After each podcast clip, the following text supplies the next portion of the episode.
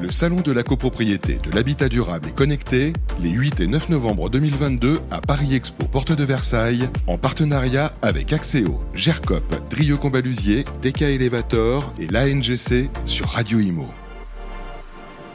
Bienvenue à vous, toujours en direct sur Radio Imo et toujours au salon euh, de la CoPro à la porte de Versailles. Je suis avec Raphaël Bonnet, bonjour. Bonjour. Vous êtes coordinateur régional euh, pour euh, Solia Île-de-France. Alors présentez-nous Solia pour commencer. Solia, c'est les initiales de Solidaire pour l'habitat déjà pour commencer.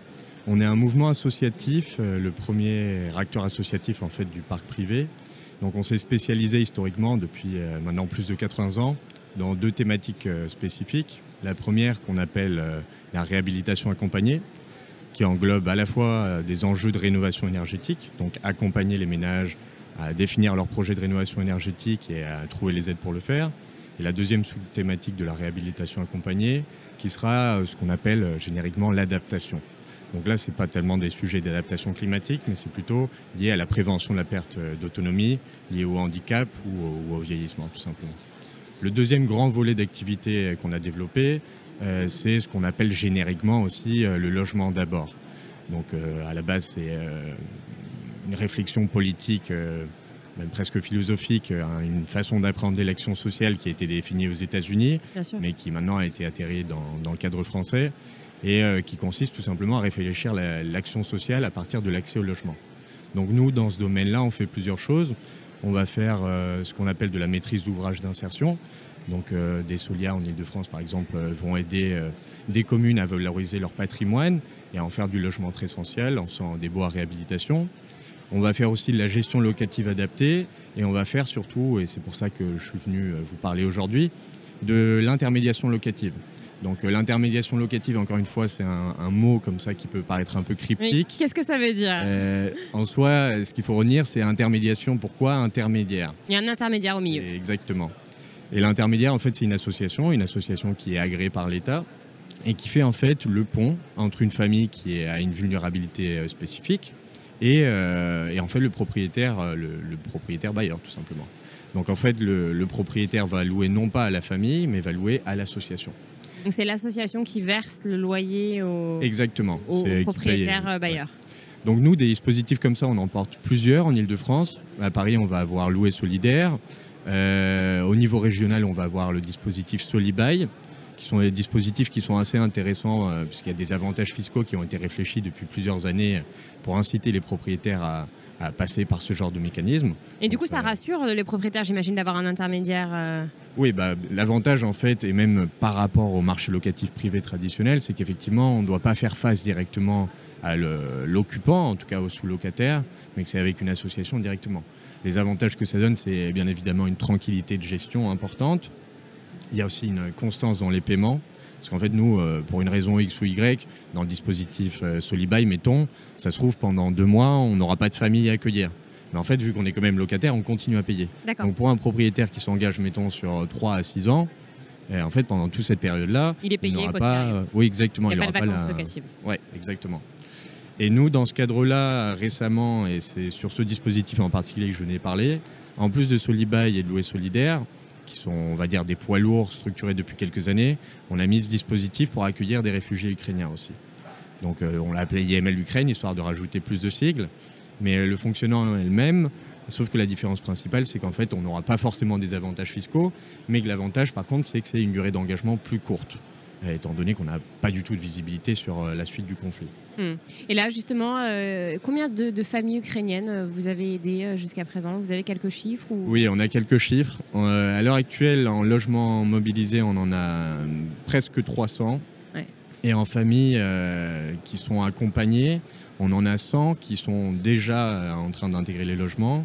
Et après, maintenant, on est justement en train de consolider l'arrivée du reste des familles. Oui, euh, alors juste, euh, je, reprécise hein, pour les auditeurs, bon, si, jamais ça leur a échappé, qu'il y a une guerre en Ukraine. Hein. L'Ukraine s'est fait envahir par la Russie, donc forcément, de nombreuses familles bah, ont quitté, ont dû quitter leur logement, leur vie en Ukraine et sont, sont partis avec une valise et sont allés donc vers l'Ouest, donc la France en fait mmh. partie. C'est des donc réfugiés ukrainiens qui sont arrivés donc sans rien. Hein. vous, vous qui les, qui les avez rencontrés, c'est ce que vous avez pu constater et du coup, il a fallu les c'est ça? Et, euh, hmm.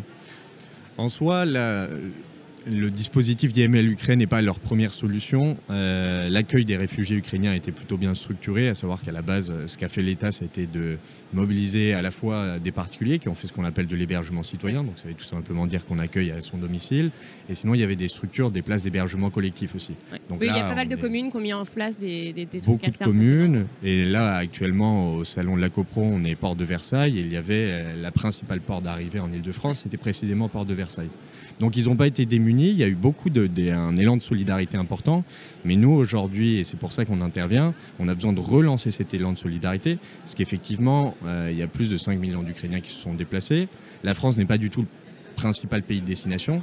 Euh, euh, c'est la Pologne le premier. C'est la Pologne, il y a l'Allemagne et la République tchèque. Mais même devant nous, il y a quand même l'Italie et l'Espagne. C'est-à-dire que nous, on est à 105 000 personnes en France, ce qui représente 3% du total. Mm. Mais même comme ça, ces 105 000 personnes, et c'est ça ce qu'il faut retenir, euh, on ne sait pas combien de temps elles vont rester et elles ont besoin justement de s'autonomiser. Ce n'est plus viable de rester dans des structures d'hébergement collectif ou d'être chez des particuliers en cohabitation, dans une cohabitation prolongée. La guerre commence le 24 février. On est maintenant euh, en novembre. An, bientôt, euh, enfin dans quelques mois. Exactement. Donc il faut leur trouver des solutions parce qu'on n'a pas de visibilité encore sur, sur la durée de leur séjour. Donc vous, vous leur, euh, voilà, c'est ce que vous permettez en tout cas d'avoir un, logement euh, plus stable euh, pour ces familles. Oui, et pour ça, bah, on a besoin de la solidarité des propriétaires. Comme je disais, ce qui sécurise le propriétaire, c'est qu'il y aura un contrat qui sera signé avec l'association. Pour les compensations, malheureusement, on ne peut pas se positionner sur le, prix du marché. Ce qu'on essaye de faire, c'est de réduire les charges pour, pour la famille. Donc l'idée, c'est que ça soit une compensation symbolique et qui s'écarte pas trop du montant des appels auxquels ont droit les familles. Il y, a une majoration de 200 euros qui a été envisagée par l'État, mais ça ne sera pas, on va dire, du locatif privé traditionnel. Mais bon, il s'agit quand même d'une démarche philanthropique. Je pense que la plupart de nos concitoyens sont quand même sensibles à, cette cause, même si ça fait déjà longtemps que ça dure. Et on en appelle encore une fois tout simplement à, un élan de solidarité. Donc dans notre cas, Solia euh, en Ile-de-France, on le porte pour le compte de la Direction régionale pour l'hébergement et le logement. On le porte aussi avec les directions départementales pour l'emploi, le territoire et les solidarités. Et il y a, Solia n'est pas du tout l'association qui s'occupe de tout. Nous, on s'occupe en fait du recensement des propositions et du contrôle en fait de la décence et de la sécurité. Oui, vous visitez les euh, logements, vous, hmm. j'imagine, euh, vous vérifiez que tout soit aux normes, que le logement soit décent. Oui, oui, c'est notre fonction. C'est ce qu'on fait aussi dans le cadre de Solibail. Et euh, en parallèle, on aura d'autres associations. Il y a à peu près une douzaine d'associations qui sont toutes euh, agréées IML, donc intermédiation locative, qui sont par ailleurs rodées, on va dire, à l'exercice. Hmm. Donc euh, voilà, voilà l'enjeu principal. Et alors justement, là, il y a beaucoup de, propriétaires bailleurs qui, se manifestent. Ou comment ça se passe en ce moment? Qu'est-ce que à l'heure actuelle, il y a eu beaucoup de solidarité, un élan très marqué au départ. C'est-à-dire les propositions, elles étaient recensées sur une plateforme, des marches simplifiées, où en fait on venait recenser toutes les propositions à l'échelle nationale. Donc là, on en a eu beaucoup. On a eu beaucoup de propositions, surtout pour de l'hébergement citoyen, avec des gens qui avaient une chambre ou un bout de logement. Mais là, ça se tasse et l'enjeu, euh, ce qui nous a pas mal aidé, c'est la mobilisation de certains partenaires institutionnels, parce qu'on ne demande pas que aux propriétaires bailleurs dans le cadre de l'Ukraine. Ça peut être aussi euh, des acteurs qui disposent d'un parc, un parc propre et qui peuvent les proposer. Donc sur ces 300 logements, on a une majorité quand même de, logements d'institutionnels ou de ce qu'on appelle de l'habitat intercalaire. On ne va pas rentrer trop dans les questions techniques, mais c'est en gros des logements dont on a optimisé la durée de mm. vie, principalement des logements sociaux euh, qu'on ne peut pas mobiliser directement pour l'accueil des réfugiés ukrainiens, mais dans le cas d'opérations de rénovation, lorsqu'ils ne sont pas forcément disponibles, ce qu'on fait, et c'est déjà fait assez souvent pour l'hébergement, c'est de maximiser leur durée de vie. Et par ailleurs, ce qu'on a fait aussi, c'est assez souvent euh, mobiliser les propriétaires avec lesquels on est déjà en contact dans le cadre de Solibail. Mais là, comme je vous disais, l'enjeu, c'est précisément de relancer la machine. Donc après un premier élan marqué, euh, je ne sais pas, vous qui êtes journaliste, vous devez le savoir, mais l'actualité a une, a quand même une durée de vie qu'on en parle quoi. moins dans les médias, donc forcément, euh, bah, les, les gens, c'est pas qu'ils en ont moins conscience, mais euh, c'est Mm. moins, euh, voilà, c'est moins présent dans leur esprit.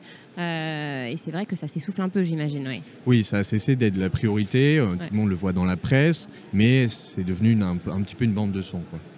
Du coup, euh, euh, alors comment faire Comment, euh, si jamais un, un propriétaire nous écoute, qu'il veut proposer son logement, qui- comment, à qui doit-il s'adresser?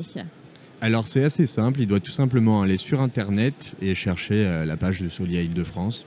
Euh, en tapant IML Ukraine, on a euh, basiquement un formulaire sur lequel sont recensées les propositions. Nous, ce qu'on fait dans un premier temps, c'est recenser en fait l'éligibilité du, du logement. Donc dans notre cas, ça va être des logements en Île-de-France. Et à partir de là, on organise une visite pour contrôler justement la décence et la sécurité. Et à partir de là, on oriente vers l'association qui s'occupe de signer le bail et qui s'occupe par ailleurs d'a- d'accueillir la famille. Donc en général, on essaye d'être quand même plutôt efficace.